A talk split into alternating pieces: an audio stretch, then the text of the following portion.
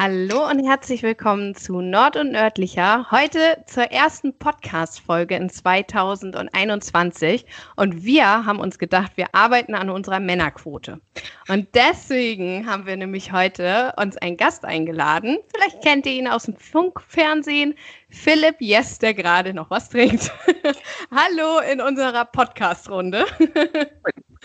und es ist auch. Ja. Das ist auch schon richtig. Er hat was getrunken. Das heißt, ähm, ja, gemütliche Kaffeerunde. Kathi, hast du auch was dabei? Ja, ich habe ein äh, Wasser. Ganz ja. äh, edel. Ich hatte schon so viel Kaffee im Homeoffice. Das geht auf Dauer nicht gut. Da muss ich ein bisschen runterschrauben. Ja, könnte auch genau. gewesen sein. Wir wissen nicht, ob die klare Flüssigkeit Wasser war. Ja, das oh, stimmt. Ja. Aber ist, also das Glas ist sehr voll. Das könnte witzig werden.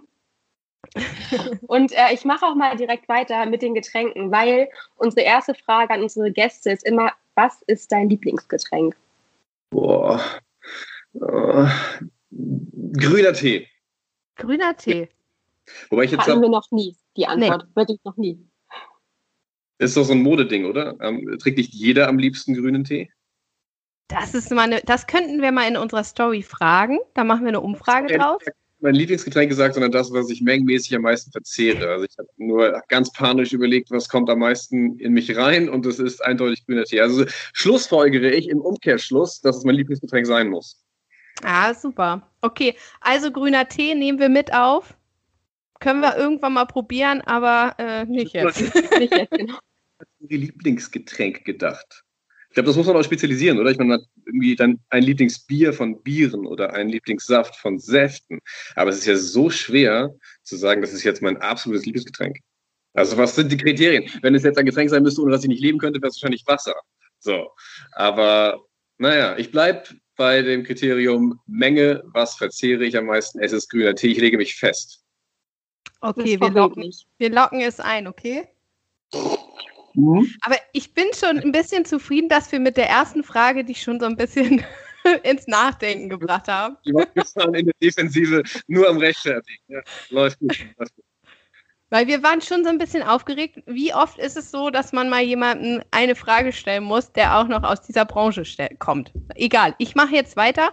Und zwar sind ja, wir ein Kieler, Kieler Podcast von der anderen Seite ja. Ne? Also meine Profession ist ja gar nicht so sehr auf Fragen zu antworten, sondern ich muss mir ja Fragen überlegen, die a unterhaltsam sind, schon in sich, die dann auch noch zu einem Informationsmehrgewinn führen und die auch Leute bei der Stange halten, die sich vielleicht für das Thema nicht direkt interessieren. Also eigentlich bin ich ja der Fragensteller. Es ist jetzt gar nicht so mein Alltag, dass ich Fragen beantworte. Überhaupt nicht, gar nicht. Das ist doch mal schön von der anderen Seite zu sehen. Ich möchte aber von dir wissen, sag mal, hast du eine Lieblingsecke in Kiel? Bist du irgendwo besonders häufig? Kannst du da einen Tipp geben? Ich habe diese Frage befürchtet und ich habe die Timeline nochmal durchgeguckt. Also für die letzten Monate kann ich dir sagen, ich war im Homeoffice und ähm, dann halt eben auf Drehs. Ne? Also mein Alltag ist ja, dass ich eigentlich Kiel zwar bewohne, aber dann doch für die Drehs wenigstens jeden zweiten Tag verlasse. Also wir drehen ja landesweit, im ganzen Land, in ganz Schleswig-Holstein. Und deswegen hm, bin ich verhältnismäßig wenig in Kiel unterwegs und privat auch nicht so sehr viel. Also ich bin verhältnismäßig langweilig. Ich bin zu Hause und ich drehe und dann schneide ich auch zu Hause. Also es ist nicht so viel los. Ich habe nachgeguckt, der Ort, an dem ich sonst mich noch aufhalte, ist tatsächlich die Sportschule, wo ich trainiere. Ja. Und ansonsten Gastronomien waren äh, Bakelit tatsächlich. Offenbar war ich da öfter. Mhm. Und äh, beim Friseur, bei Salon de Lal. das oh, den kenne ich. Ja. ja, da geht mein Freund auch gerne hin. Dass mir vorgeschlagen wurde, dass das mein Heimatort sein könnte. Mein Telefon war der Meinung, ich wohne im Friseursalon. Das ist doch auch mal cool, ne? Also, er kann auch nicht jeder von sich behaupten, in seinem Friseursalon zu wohnen. Scheint also auch zu sein. Natürlich Lugufer, aber also da, oh, an, äh, an der Kiellinie meine ich. Weil da, seit ich Kind bin, laufe ich da rum. Früher Inlineskaten, dann Rudern, jetzt Altherren joggen, Seehunde gucken. Also wenn ich irgendwo sicher einmal die Woche auftauche, dann dort, ja. Und Schrevenpark, ich wohne in der Nähe, natürlich gehe ich da durch, aber das sind jetzt nicht so die kontroversen Statements, dass das meine Lieblingsorte sind. So, das sind, glaube ich, die Lieblingsorte eines jeden Kielers, Kielerin. Ja. ja, die Klassiker. Ich finde die Altherren joggen, finde ich schön. Ich freue mich. Ja, ich bin inzwischen überhaupt also eine Zeit lang war es ja so, dass man einfach an jedem vorbeigerannt ist, aber inzwischen sind da jüngere Menschen, die an einem vorbeiziehen, auf dem Weg zu ihrem Sportstudium höchstwahrscheinlich. aber ich muss auch sagen, gerade jetzt so im Lockdown, wir sind jetzt gerade ja noch im Lockdown, äh, es ist Wahnsinn, wie viele Jogger sich an der Linie aufhalten. Kann. 2. Januar, also das sind diese Gags, die man immer über Fitnessstudios macht, dass es in der ersten Woche da so krass voll ist. Jetzt ähm, nicht, aber dafür war der Strebenpark unfassbar voll. Und folgendes Phänomen: Väter mit ihren Söhnen. Also ich begrüße das, ja, das ist super. Ich, ich, hab, ich hab, war so richtig zwiegespalten, weil ich habe mich so gefreut, dass die das zusammen machen. Auf der anderen Seite konntest du nirgendwo laufen. so voll, dass du, wenn du versucht hast, das Abstandsgebot einigermaßen zu beherzigen, keine Chance hattest, außer durch den Matsch zu laufen, weil es war am zweiten, war es auch echt matschig. Aber dann nur eine Runde Schrebenpark, danach bin ich dann durch die Stadt gelaufen, um das, um den Menschen da den Platz für sich zu lassen. Ich habe verzichtet, ja. Sehr gut. Äh, wir gehen jetzt mal von den guten Vorsätzen zu der Urlaubsplanung 2021. Ich spiele mal Orakel und würde sagen, höchstwahrscheinlich werden sehr viele den Urlaub im Norden verbringen. Und da du hier ja auch sehr viel unterwegs bist, sagtest du ja gerade eben schon, was ist denn so ein richtiger Urlaubstipp? Kann auch einfach ein Ausflugsort sein für den Sommerurlaub 2021 im Norden. Das ist gar kein Orakel, das du machst. Es gibt schon Untersuchungen, es gibt schon Erhebungen dazu, wie das Reiseverhalten 2021 und auch 2022 aussehen wird. Und das ist auf jeden Fall sehr lokal. Also die Deutschen werden verstärkt im eigenen Land in den Bergen, an den Meeren Urlaub machen und davon wird der schleswig-holsteinische Tourismus höchstwahrscheinlich profitieren. Haben die ja sowieso schon. Ne? Also es gab jetzt ja zwar natürlich eine Delle für alle Betriebe, die mehrfach dicht machen mussten. Die haben aber auch in den Sommermonaten, in denen wir auf hatten, dann auch ordentlich wieder aufgeholt. Also Fahrradverleihe in den touristischen Hotspots oder auch gastronomische Angebote. Also man profitiert hier schon davon, dass wir sehr attraktiv sind und dass die Leute hierher kommen wollen. Ich weiß noch nicht. Ähm, die Frage war eine andere. Ne? Wo ich hingehe, keine Ahnung. ich ich werde wohl, ich, wir haben noch gar nichts geplant, noch gar nichts. Also ich muss auf jeden Fall ein paar Leute mal wieder besuchen, aber das ist auch in Deutschland. Also sobald es möglich ist, werde ich, mein Freundeskreis ist eigentlich in Berlin und in Oldenburg auch noch, das sind Städte, wo ich mal gewohnt habe, in Dresden. Und ich habe es irgendwie immer hingekriegt, da dann doch einmal im Jahr irgendwie aufzutauchen. Und in Berlin sogar viel, viel öfter. Aber äh, jetzt halt gar nicht. Und da ist natürlich ein sozialer Stau. Da müssen wieder Leute in den Arm genommen werden. Deswegen wird wahrscheinlich, sobald es möglich ist, eher alles in Deutschland spielen. Ja. Und in den Städten dann eher tatsächlich, ja. Und wenn du für Kiel gucken müsstest, was soll man nicht verpassen? Bist du eher so also, Typ Sandhafen? Also für, eure, für eure deutschlandweite Hörerschaft, die einen Besuch bei uns planen. Ach so. Boah, ja. Also das ist natürlich die Kiellinie verlängert natürlich auch die sich daran anschließenden Strände und auch auf beiden Seiten. Ne? Wir haben ja zwei, zwei Küsten. Also ich würde, wenn man hierher kommt und sich nicht ein Ferienhaus da in Schicksee nimmt und dann irgendwie zum Strand geht, macht man natürlich was falsch.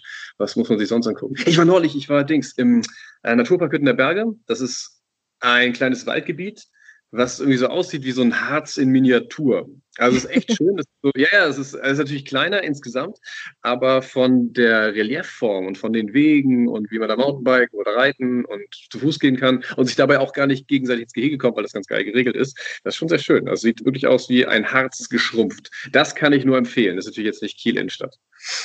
Ja. Also der heiße Scheiß 2021 Hüttner Berge. Halte ich fest. Das ist, glaube ich, der Lockdown heiße Scheiß, weil die Leute, die ja gemerkt habe, ich kann irgendwie nicht raus, ich brauche es aber, weil ich sonst depressiv werde und durchdrehe, die sind natürlich auch verstärkt in solche Gebiete gegangen. Also das ist eigentlich schon ein Lockdown-Thema gewesen, dass mhm. dort auch mehr los war, ja, tatsächlich. Aber noch so viel, dass man es verkraften kann. Ich hoffe, dieser Geheimtipp bringt es jetzt nicht zum Bersten. Oh, Geht okay, Leute. Ja. Wenn, dürft ihr uns gerne verlinken, wenn ihr in den Hüttner Bergen seid. Also gucken wir mal. Wir haben übrigens euch nicht, also Wassersport, irgendeine Form von Wassersport natürlich. Also wenn, wenn, man, wenn man hier hinkommt, dann kann man sich ja was überlegen vorher. Und Segeln ist absolut möglich. Eine Kanutour ist absolut möglich. Windsurfen, Kitesurfen. Also das ist ja, wir sind ja sehr spektakulär eigentlich. Das kriegt man vielleicht gar nicht mit, wenn man hier immer lebt. Aber für jemanden, der eben nicht ein Gewässer vor der Tür hat oder zwei Meere um sein Bundesland herum, der ist dann vielleicht auch eher damit zu beeindrucken. Hier geht schon was. Zum Thema Wassersport habe ich tatsächlich ein, wir haben ja auch Hörerinnen gefragt, ob sie Fragen an dich haben. Und du hast scheinbar ähm, einen Beitrag gemacht über Stand-up-Paddeln. Das war, glaube ich, in Breiholz oder so. Kann das sein? Ich war dienstlich auf jedem schleswig-holsteinischen Gewässer Stand-up paddeln. Seit dieser mit das große, dieses riesige Stand-up Paddleboard. Ja, ja, das genau. ist eine Erfindung, die ähm, Sport von Menschen mit und ohne körperliche Einschränkungen möglich macht. Also du kannst ja einen Rollstuhl damit draufbinden und dann äh, los Stand-up paddeln. Wobei Stand-up paddeln nicht mehr der treffende Begriff dann ist, aber war, war großartig. Also es ist es auch ähm, komplett auf Augenhöhe. Also es ist nicht so, wo man jemanden mitmachen lässt, weil er dann ein paar schöne Stunden hat, sondern man kann richtig gemeinsam da Sport machen. Jeder im äh, Rahmen seiner Möglichkeiten. Und es geht auch sehr gut. Ich habe auch diesen Rollstuhlplatz dann ausprobiert und es ist äh, sehr viel wackeliger.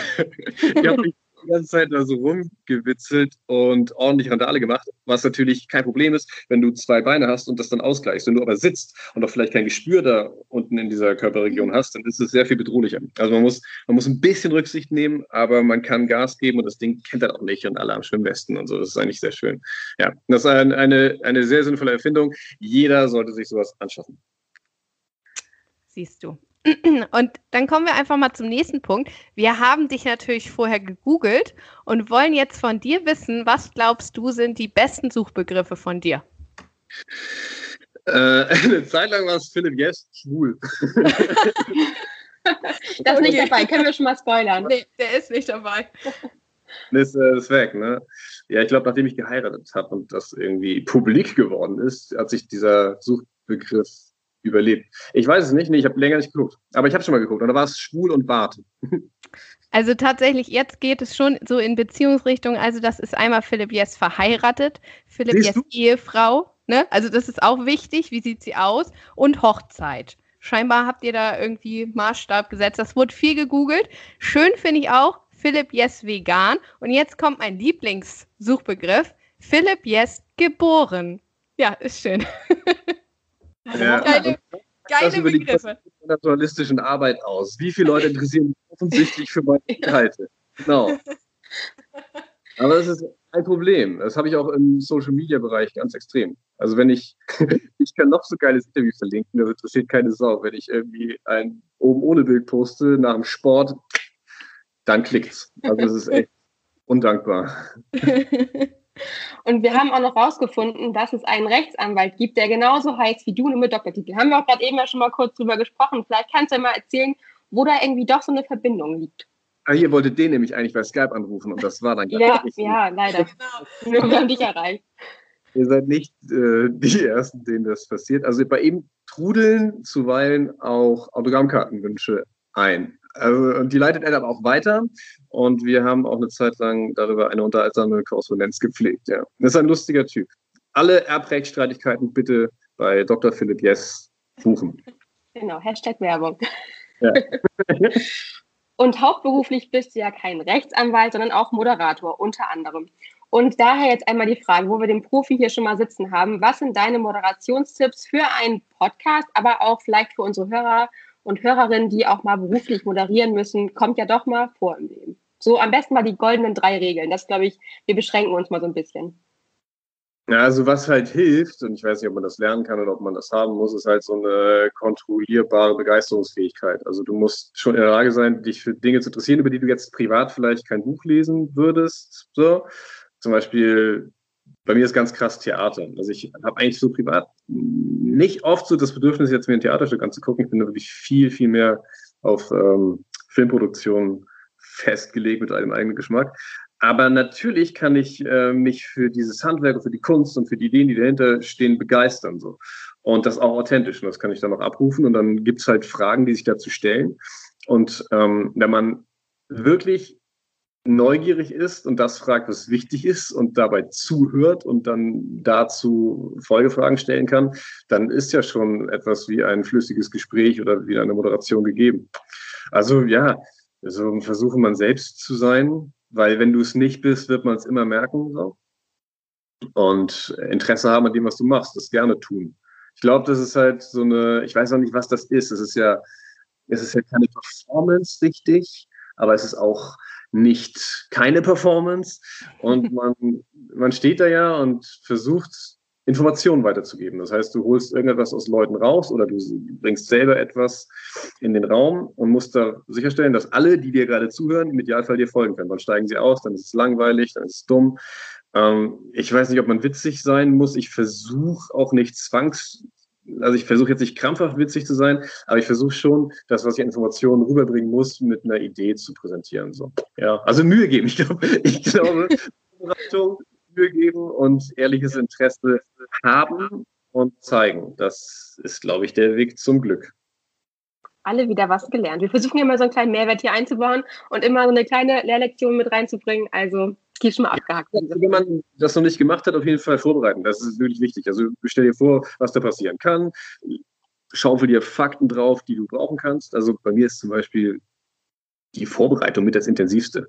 Okay, der Schnitt ist auch immer lang. Aber auf jeden Fall Vorbereitung und Schnitt sind viel, viel länger als ein Dreh. Ne? Also du musst, du musst halt schon mal ein Buch lesen. Oder in den letzten Jahren ist es ganz geil geworden, da kann man einfach mal nebenbei ein paar Hörbücher oder, oder Podcasts hören tatsächlich. So, das ist so ein bisschen äh, nebenbei möglicher geworden, sich zu informieren über, über Themen oder auch über, manchmal ist es ja auch so, ich habe ein Ereignis, wo ich hingehe und das abbilde, was da ist, aber trotzdem irgendeine zweite Ebene drüber lege. Dafür musst du ja auch wissen, was da los ist. Also Zahlen, Daten, Fakten, äh, Entstehungen.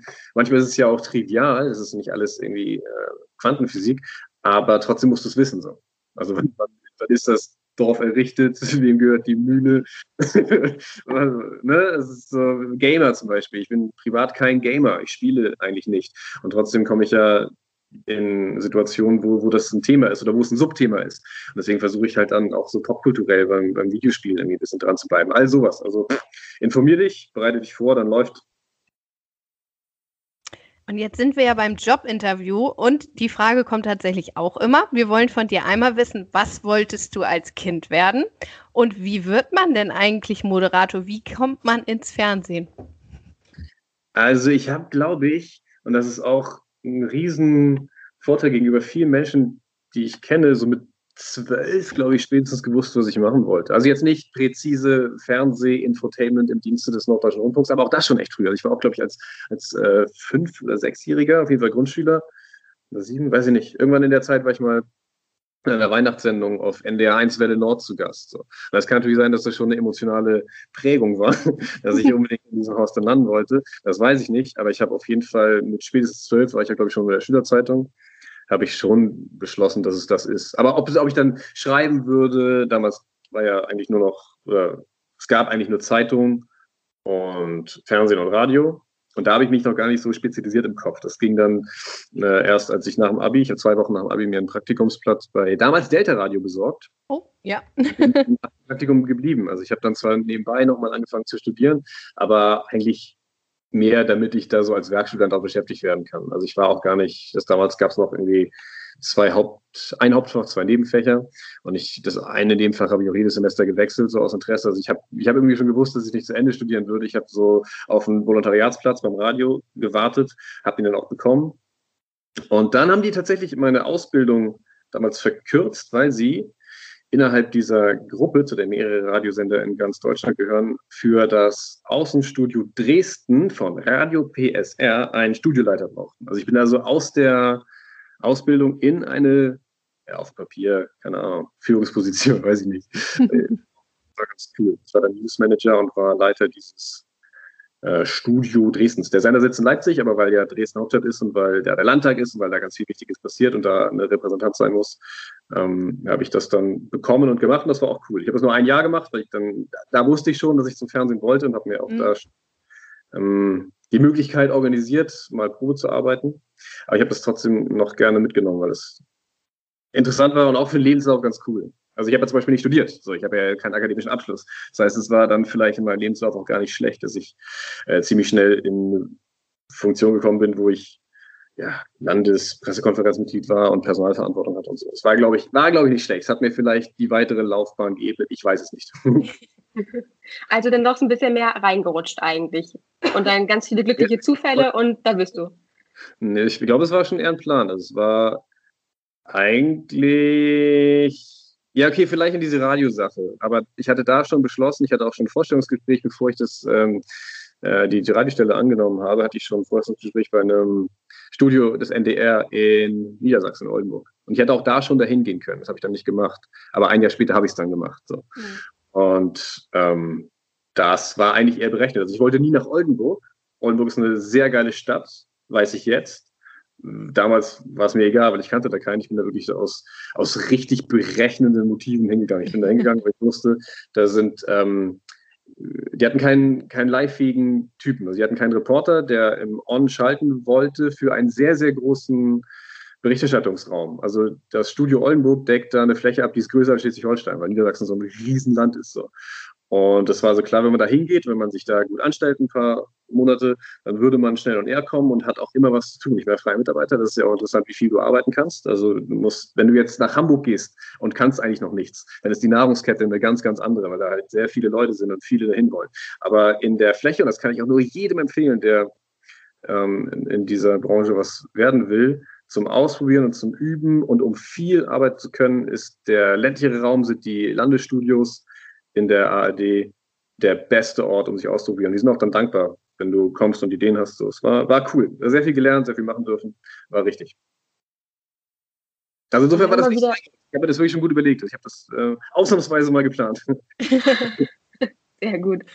Und äh, wir kommen auch jetzt wieder ein bisschen zum Plan, nämlich wie sieht denn dein klassischer, wahrscheinlich hast du gesagt, einen klassischen Tagesablauf, aber wie würde ein klassischer Tag bei dir aussehen? Und da auch nochmal mit die Frage, das fragt man sich auch immer wieder, darfst du dir diese ganzen Themen selbst aussuchen oder wird dir da was vorgegeben?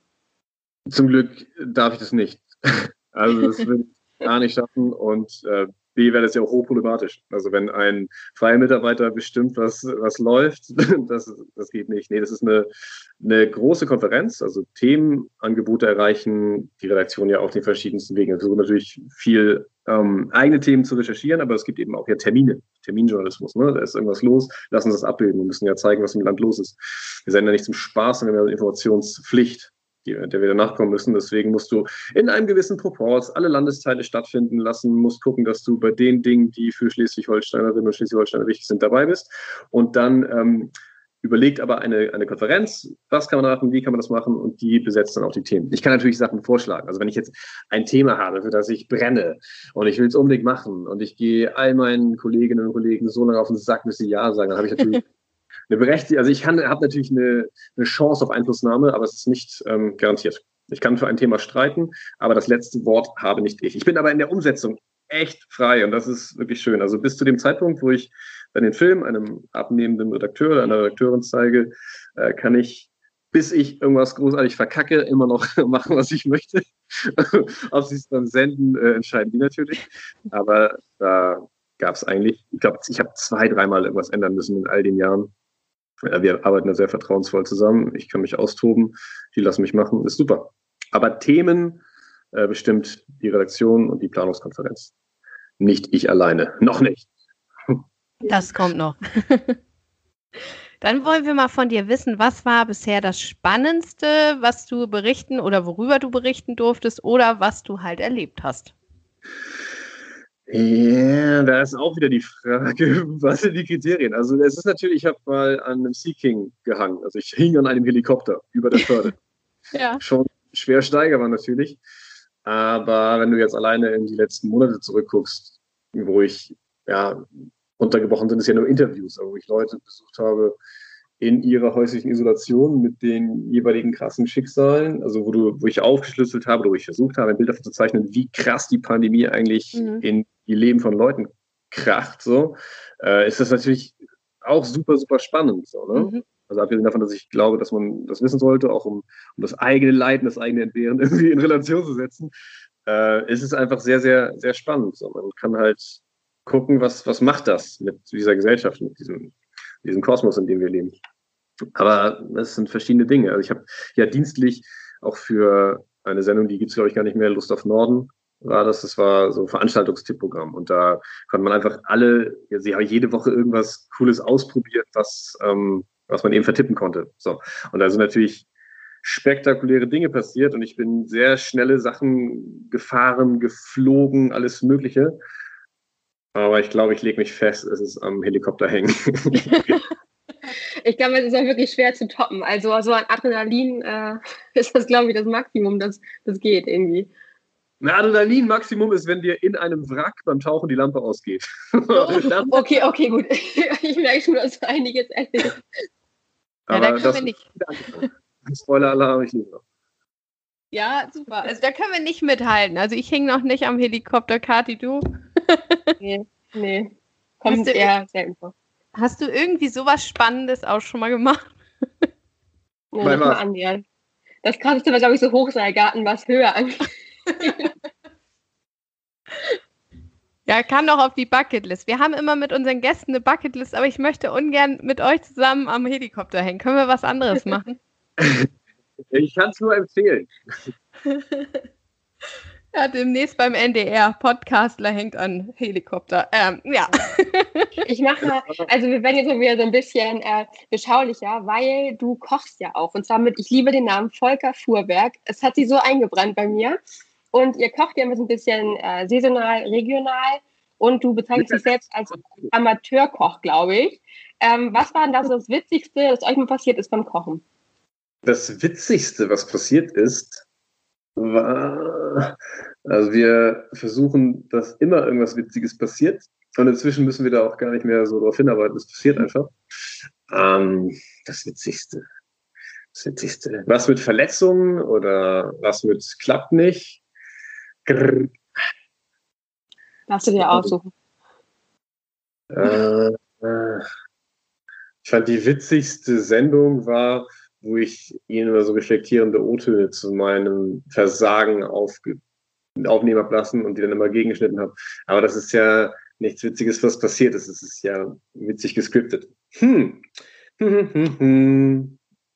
Wir haben ja versucht, synchron auf den Heuballen zu springen für eine Anmoderation. Das hat echt lang gedauert. Volker springt nicht besonders hoch. Das war, das war schon witzig. Ansonsten. Ansonsten haben wir mal gedacht, wir hätten Stechapfel gefunden und aus Versehen gegessen, aber es war nicht so. Aber du lebst noch. Ja. Man merkt schon Leben am Limit. Also ja. auf jeden Fall. Na, das war so eine Beerenfrucht und ich habe die genascht, glaube ich. Und dann haben wir, wussten wir nicht, was es ist, und haben wir Plantnet angeworfen. Und Plantnet hat behauptet, es sei Stechapfel. Das war Quatsch. Also wir haben es auch ziemlich schnell durchblickt, dass es das nicht war. Ja. Ein großer Fehler. Großer Fehler in der App. Okay. Ich mach mal weiter und zwar hattest du ja von deinem Rechtsanwalt-Kumpel erzählt, mit dem du dir Fanpost hin und her schickst. Wie ist denn das? Du wirst ja wahrscheinlich auch mal ein bisschen die andere Seite abbekommen, Hate als öffentliche Person quasi. Wie gehst du damit um und hast du da einen Tipp? Social Media ist ja nicht immer nett. ja, also der Kumpel sind wir noch nicht. Wir kennen uns. Doch, wir haben uns mal getroffen. Wir haben eigentlich nur virtuell hin und her geschrieben, weil er mir halt weitergeleitet hat, was bei ihm gelandet ist und eigentlich zu mir sollte. Aber dann haben wir uns irgendwann bei der Kieler Woche, glaube ich, in Schicksee ah. getroffen und kurz getauscht. Ja. Ich weiß gar nicht. Ich habe ähm, ich hab nicht so, also ich, ich kriege natürlich, du kriegst immer zu Themen verschiedene Statements. Also Beispiel Wahlsendung. Du kannst ein und dieselbe Wahlsendung von zwei Personen komplett unterschiedlich bewertet bekommen. Bei der Landtagswahl gibt es ein Interview und dann schreiben Leute zu links, zu rechts. Also das ist, ist echt krass. So. Was auch, ich glaube, immer ein Zeichen dafür ist, dass es dann doch irgendwie ausgeglichen ist. Also ich kriege ne, natürlich, wenn ich, wenn ich ähm, Dinge wie Tierhaltung oder die Auswirkungen von Tierhaltung auf Umwelt und Menschen thematisiere, kriege ich reflexartig Post von mhm. Leuten, die das als linksradikale Veganer-Propaganda wahrnehmen. Ähm, wenn das gut formuliert ist, dann antworte ich da auch immer drauf. Das ist dann ja immer auch ein ähnlicher Austausch von Argumenten. Also ich bin noch kurz davor, eine Standardantwort mir zu formulieren, weil es echt Zeit frisst. Mhm. Aber ähm, so, richtig, also richtig dummer Hate, also wenn Jens so bei jemand, bei dem die Synapsen durchgeknallt sind, wo du die Sätze kaum lesen kannst, das hat dann ja eher einen Unterhaltungswert. Also ich poste das dann auch gerne, so weil, weil es auch ähm, Leute amüsiert und weil es, glaube ich, ein guter ein guter Ansatz ist, damit umzugehen. Und wenn jemand eine berechtigte Kritik hat, dann war das eine berechtigte Kritik. Und dann schreibe ich mit ihm und dann setzen wir uns darüber auseinander. Und meistens gibt es dann ja einen Kompromiss oder irgendein Einsehen. Häufig kann ich Leute auch für mich gewinnen wieder. Also ich glaube auch dadurch, dass du, dass ich das ernst nehme und mir die Zeit nehme und zurückschreibe, dann ist schon ganz viel weg, weißt du? Dann ist schon viel mhm. von der verraucht, weil der, oh, der schreibt zurück oder nimmt das ernst, was ich gesagt habe und der geht darauf ein oder erklärt mir, wieso er das gesagt hat oder ja, sie sagt mir nochmal persönlich, warum er das anders sieht oder es geht ja auch gar nicht darum, was ich wie sehe, sondern was ich mhm. tue, ist ja faktenbasiert irgendetwas problematisieren. Also es ist ja keine Personality-Show, was ich da mache und ich habe ja auch ganz andere Kriterien als so eine Show. Also ich mache ja Journalismus und Infotainment und ich, es geht ja nie darum, ob ich jetzt selber in ein Fischbrötchen beißen würde oder nicht. Es geht ja darum, was die Art und Weise, wie wir Landwirtschaft betreiben und Tierhaltung, was das mit der Umwelt macht, mit multiresistenten Keimen etc. Das ist halt so ein Reizthema. Ne? Da kriegst mhm. du kriegst du immer irgendwie negatives Feedback, aber das kannst du halt einordnen. So. Und wie gesagt, entweder ist es so abstrus, dass ich es äh, augenzwinkern veröffentlichen kann, anonymisiert natürlich, oder es ist ähm, etwas, wo du dich zu erklären kannst oder wo du im Zweifelsfall sogar jemandem noch Argumente länger erklären kannst. Keine Ahnung. Ich habe kein Problem damit. Das ist nicht so, dass mich das irgendwie beschäftigt und es ist auch in der Relation nicht viel. So, ich kriege ich krieg jetzt ohnehin nicht 100 Leserbriefe am Tag. Ich kriege jeden Tag, also nach Sendung kriege ich immer, weiß nicht, zwischen 10 und 50 irgendwas. Also es ist ähm, von von der Reaktion auf einen Post, den man selber macht, über eine initiativ geschriebene E-Mail, über die Seite, bis hin zu Postkarten und Briefen, die dann beim Sender eingehen. Also ich weiß, ich wüsste jetzt gar nicht, wie viel das so auf den Tag runtergebrochen ist. Es ist aber schon pro Woche ein Zeitaufwand, das zu bearbeiten. Aber noch geht es. Mhm. Also ich mache das äh, auch gerne, weil es für mich auch interessant ist. Ich habe ja sonst nicht viel direktes Feedback. Wenn du jetzt irgendwie ja. eine YouTube-Sendung machst, hast du ja direkten Austausch. Ne? Und bei mir ist ja lineares Fernsehen. Ich, ich spreche da zu, zu 350 bis 450.000 Menschen, aber ich weiß ja in dem Moment gar nicht, ob das jetzt alles zündet oder fruchtet oder überhaupt verstanden wird. Insofern mhm. ist Feedback auch sehr, sehr wertvoll. Was witzig ist, dass man sich tatsächlich eher an das negative Feedback erinnert, weil ich von, also von den Zuschriften, die ich kriege, ist weit über 90 Prozent absolut positiv. Ne? Und die restlichen unterteilen sich halt in äh, äh, gemeingefährlich und nicht nachvollziehbar und infundierte Kritik oder die andere Weltanschauung eines anderen Menschen, die zu respektieren ist. So, ja. Mhm. Aber ein Tipp, keine Ahnung, ernst nehmen, solange es formal die Kriterien erfüllt, dass es ernst zu nehmen sein kann. Das ist mein Tipp für die Bearbeitung von sowas.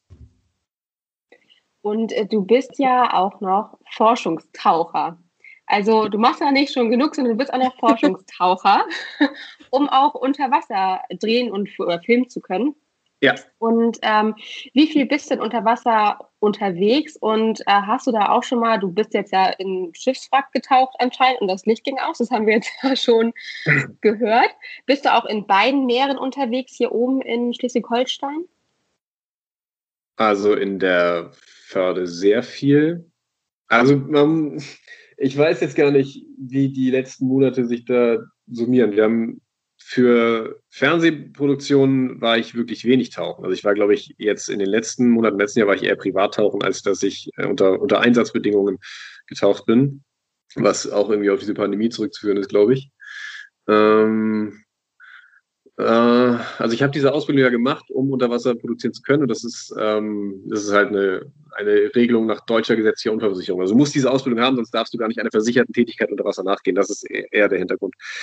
Und äh, ja, für die, für die Filme tauchen wir dann eben dort, wo, wo die Themen sind. Das kann echt alles sein. Also von ähm, von Geisternetze war neulich äh, sehr aufregende Sache weil das auch gar nicht so leicht ist, wie man meint, wenn da irgendwo in 25 Meter Tiefe so ein Netz irgendwo festhängt und sehr schwer ist und vertüttelt ist. Und du siehst nichts und musst es losschneiden. Das ist schon aufregend.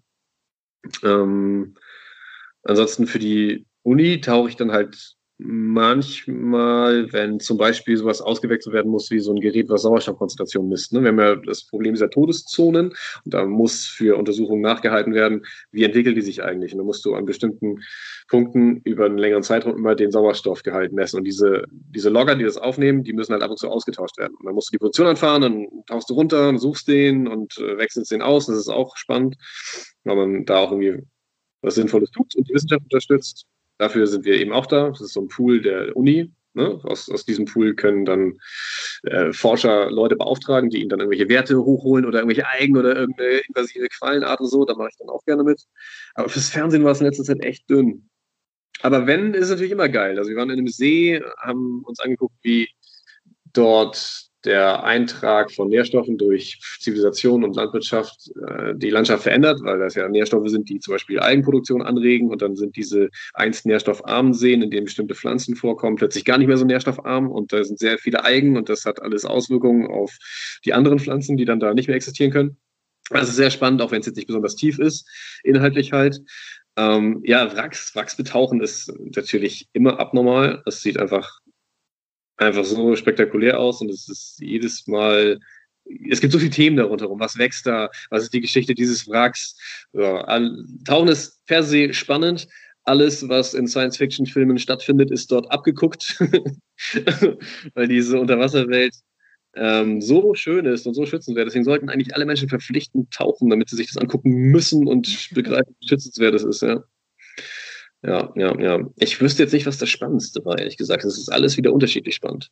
Also in ein Wrack reintauchen ist natürlich super aufregend, aber es ist äh, nicht minder interessant, welche Anemonen außen wachsen oder wie sich die Krebse dort in der geschützten Ecke ihrer Exuvie entledigen, die Schale abwerfen und eine neue aufbauen. Das ist echt irre. Alles unter Wasser ist irre. Und findest du auch viel so bei den, bei den Drehs oder wenn du unter Wasser generell bist? Ja, ne? Ja, ja, überall. Also hier muss man sagen, noch recht wenig. Also wenn du jetzt hier im Hafen tauchst, ne? also ich verstehe die Leute nicht, die da baden. Ich weiß, wie der Grund aussieht. Aber äh, Müll ist schon ein Thema. Also im Ausland noch, noch viel, viel mehr. Also der sichtbare Müll. Ne? Das Mikroplastik ist ja überall.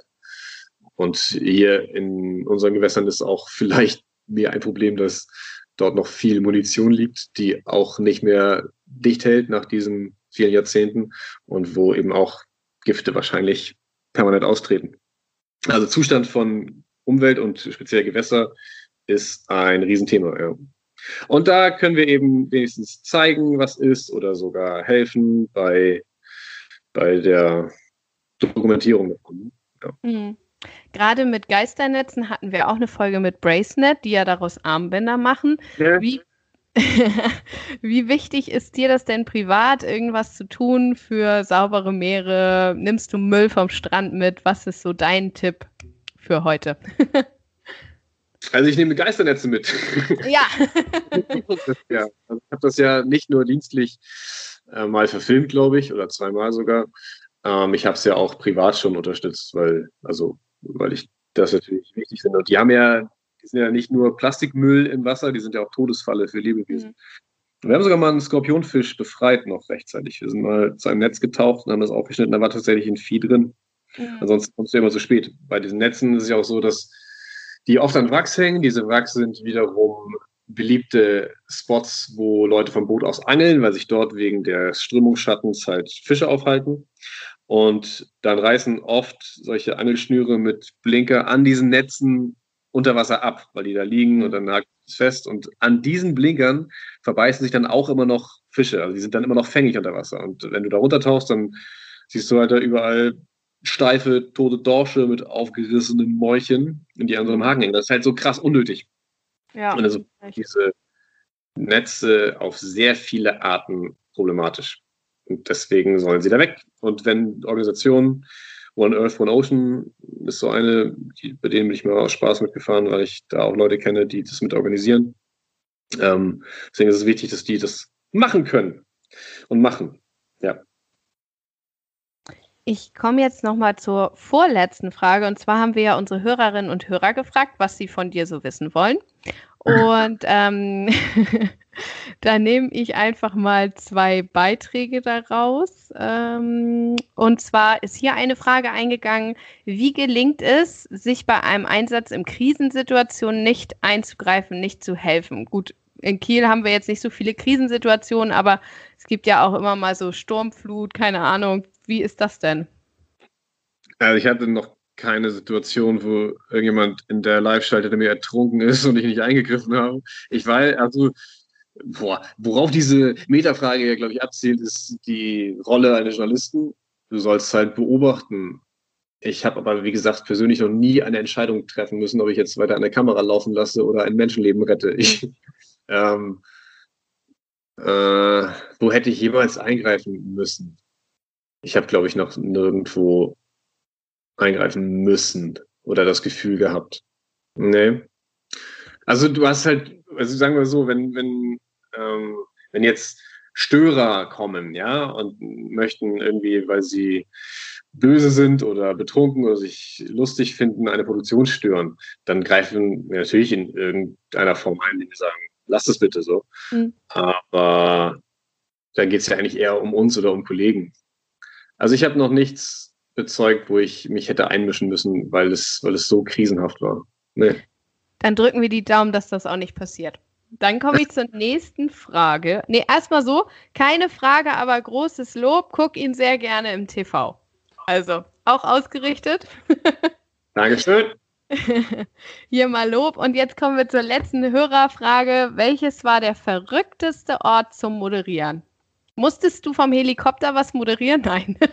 ja, klar, darum ging es ja. Also das war ein, eine Demonstration der Bundeswehr zur Rettung auf See. Also wir haben simuliert, dass ich ein Schiffbrüchiger bin oder jedenfalls irgendwo auf offener See treibe und dieser Helikopter musste mich dann suchen und nach oben winchen. Beziehungsweise ich habe dann auch so eine, so eine Rauchgranate noch gehabt, ähm, um auf mich aufmerksam zu machen. Und das haben wir eben zweimal durchsimuliert. Und dabei habe ich natürlich dann moderiert, ja. Also ich habe ne, hab einen Selfie-Stick, ich habe einen Stepper am, am Helikopter gehangen und erzählt, was wir da machen. Ja, im weitesten Sinne ist das Moderieren an einem verrückten Ort. Kein verrückter Ort, das ist ein sehr sinnvoller Ort, das ist ja gut, dass es das gibt. Und das war zur Kieler Woche, war das als Demonstration auf einer Leinwand auf der NDR-Bühne. Aber ich habe es natürlich dann auch als Beitrag gedreht für Schleswig-Holstein Magazin gleich mit. Ja, das ist schon cool. Ort. Ja, was ist verrückt? Wer legt fest, was verrückt ist? Mm, mm, mm, mm. Hm. Hm. Verrückte Orte. Ich habe unter Wasser, ich habe in der Luft, ich habe auf dem Boden moderiert, ich habe in allen Elementen mit Moderationen stattgefunden. Keine Ahnung. Auch schon so brennend? Das wäre auch nochmal spannend. Weil im Fallschirm ist es nämlich noch was anderes. Wenn du Fallschirm springst und bist im freien Fall und versuchst zu reden, ist das absolut nicht einfach. Also ich habe mir das, ich habe es auch schon mehrfach gemacht und irgendwie immer wieder vergessen, dass es eigentlich nicht geht. und auf einem Mund in, in ein Mikrofon, was ja auch ganz krassen Windgeräuschen ausgesetzt ist und sowieso irgendwie nichts Verständliches durchlässt. Und dann greift dieser, dieser Wind auch immer noch in deinen Mund und macht so lustige Wellen in deinem Gesicht. Also es ist wirklich schwer, da was rüberzubringen. Das geht eigentlich nur so Herzlich willkommen! Was total gut geht, ist, wenn der Fallschirm dann auf ist und du durch die Wolken gleitest. Dann kannst du richtig sauber filmen und wenn du dich gut verkabelt hast, der Ton auch gut, da ist schon viel möglich. Ich habe mal äh, aus, einem, aus einem zweiwitzigen Flugzeug auch über, über Gelände, wo wir auch äh, wussten, da kann jetzt nichts passieren, wenn ich die Kamera fallen lasse, äh, mit, einem, mit der Kamera Außenboards gearbeitet, also so auf uns selber gerichtet, habe dabei moderiert, dass es wiederum geht. Also wenn du wenn dein Mikrofon gut an dir befestigst, sodass da vielleicht noch ein Stück Stoff abschirmt und du sprichst dann laut, dann funktioniert das. Also man kann eigentlich überall moderieren. Und es sieht natürlich ganz geil aus, wenn du das in Schräglage aus einem Bilder machst. Ja. Ja.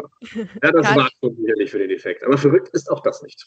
Kathi, du hast gefragt, ob er mal brennend äh, moderiert ja, hat. Hat man doch auch schon mal gesehen. Dann haben die so einen Anzug an und dann na, ja. ab in die Flammen und los geht's. Ja, das ist halt warm, aber wenn du Vertrauen in diese Anzüge hast und irgendwie auch schon irgendwie zigmal gesehen, dass die Leute, die das machen, wenn du rauskommst, ist auch das gar nicht so verrückt. Also da geht es dann eigentlich eher, das Witzige ist, wenn du, wenn du sowas machst und sozusagen spektakulär moderierst, dann ist das Spannende für denjenigen, der da moderiert, gar nicht so sehr, äh, was passiert da für den Feuer, sondern ich habe halt nur eine begrenzte Zeit, in der ich das und das gut gesagt habe. Also du bist äh, sehr konzentriert auf die Kamera und Achterbahn. Achterbahn ist noch ein krasses Beispiel, weil wenn dein Kamerateam irgendwo der Mitte der Achterbahn steht. Und du schießt da vorbei, da hast du genau vier Sekunden in diesem Looping, um das zu sagen, was du an der Stelle sagen willst. Das ist geskriptet hast und du weißt, ich brauche als nächsten Satz, brauche ich an der Stelle, damit der Film auch nicht will. Das ist echt nicht einfach, weil du aus der Achterbahn ja gucken musst, wo sind die? Und dann musst du gegen die Fliehkräfte gegenhalten und dann noch das formulieren, was du dir vorgenommen hast. Aber auch da bist du eben nicht so sehr mit dem, was die Achterbahn mit deinem Körper macht, sondern wirklich bei der Performance. Deswegen sagt man ja auch, dass, dass Leute da kommen wir zurück auf Krisen, dass Leute dann auch erst häufig nach so bedrückenden Ereignissen, wo sie krass durchmoderiert haben, merken, was los war, vielleicht danach erst so uh, emotionale Reaktionen zeigen. Also wenn du darauf konzentriert bist, was du machst, Informationen weitergeben, Unterhaltung weitergeben, was auch immer, dann ähm, bist du wirklich auf die Tätigkeit konzentriert. Also deswegen, ich habe auch extrem viele coole Sachen gemacht, an die ich gar nicht so heftige Erinnerungen habe, weil man sich eben nicht darauf konzentriert hat. Das ist eben ein Unterschied, ob du es privat machst und ob du es machst, um es vorzustellen oder dabei beiläufig ein Interview zu führen. Du bist bei der Kamera und du bist bei dem Inhalt. Und am Ende kann ich dir gar nicht sagen, wie diese Achterbahn war. So, ne? Und wahrscheinlich, wenn ich privat Fallschirm springen würde, wäre es noch ein ganz anderes Erlebnis als du weißt, ich habe jetzt hier eine Minute freier Fall, da muss ich das gesagt haben und dann können wir noch ein paar Minuten begleiten und dann will ich noch ein Interview mit dem Tandem-Lehrer, der von Rücken gebunden ist, machen. Da guckst du halt nicht. Und ich habe ja, das ist ein Riesenunterschied, ob du etwas. Deswegen, es ist völlig schwachsinnig, auf Leute im Fernsehen neidisch zu sein, weil sie coole Sachen machen dürfen. Sie machen sie nicht für sich. Und man kann sie auch gar nicht so genießen, wie man sonst vielleicht machen würde. Ne? Das ist natürlich trotzdem fein. Das ist eine andere Aufgabe. Das ist was ganz anderes, ob du dich auf dich konzentrierst oder auf das, was du abliefern willst als Produkt. Und dann sind solche spektakulären Sachen eher deswegen äh, anstrengend, weil sie nicht beliebig reproduzierbar sind. Du kannst nicht jetzt zehnmal daraus springen. So. Das muss schon beim ersten Mal klappen. So. Und dadurch ist die Konzentration halt eine, eine besondere. Ja. Also, also du hast schon was? Ich wollte nur sagen, zuerst, komm, Joko und Lars beneide ich nicht. Dieses im Duell um die Welt, das da, ne. Aber da schicken sie doch jetzt andere los. Da ja, werden genau. doch jetzt immer Promis so. Also das kann ich auch verstehen. Wahrscheinlich haben langsam auch gesagt, okay, äh, keine Ahnung, was der andere sich jetzt noch ausdenkt. Ich bin raus. Ist aber noch was anderes. Ne? Das ist ja, ich finde das Format sehr cool. Aber da geht es ja darum, was macht die jeweilige Situation mit denen. Das ist ja, das ist ja der Unterschied. Ne? Die machen Personality Shows. Da geht es, da guckt man sich diese Menschen an, weil man sie cool findet oder weil man sie nicht cool findet oder so. Also hast eine Beziehung zu diesen Protagonisten und guckst dir an, was die sich für Aufgaben stellen und wie sie sich lösen und wie es ihnen damit geht. Und das ist bei mir was ganz anderes. Also ich, bei mir gibt es ja Thema, was ich zwar durch eigene Präsenz äh, aufmotze, sicherlich, oder wo ich auch stark drin stattfinde, aber trotzdem geht es am Ende nie darum, wie finde ich das jetzt oder mache ich das privat oder was sind meine Gefühle dazu? Das ist ähm, nie, eine, wenn, wenn es so rüberkommt, ist es falsch. das soll eine Sache und äh, um Illustration und, und Darbietung, ja. Wir hoffen natürlich, dass euch die Folge bis hierhin gefallen hat. Leider endet sie auch an dieser Stelle, weil etwas mit der Aufnahme nicht geklappt hat. Aber als kleine Wiedergutmachung haben wir Philipp gebeten, eine richtige Abmoderation zu machen. Und die haben wir für euch jetzt hier. Also viel Spaß, vielen Dank, dass ihr eingeschaltet habt. Das nächste Mal hören wir uns zu unserer ja, ersten Geburtstagsfolge. Da sind wir schon ganz gespannt. Und jetzt hören wir uns mal an, wie man eine richtige Abmoderation macht. Schalten Sie wieder ein, wenn es heißt Nord und Nördlicher. Der Schnack bei der Kaffeepause, bei der auch grüner Tee erlaubt ist.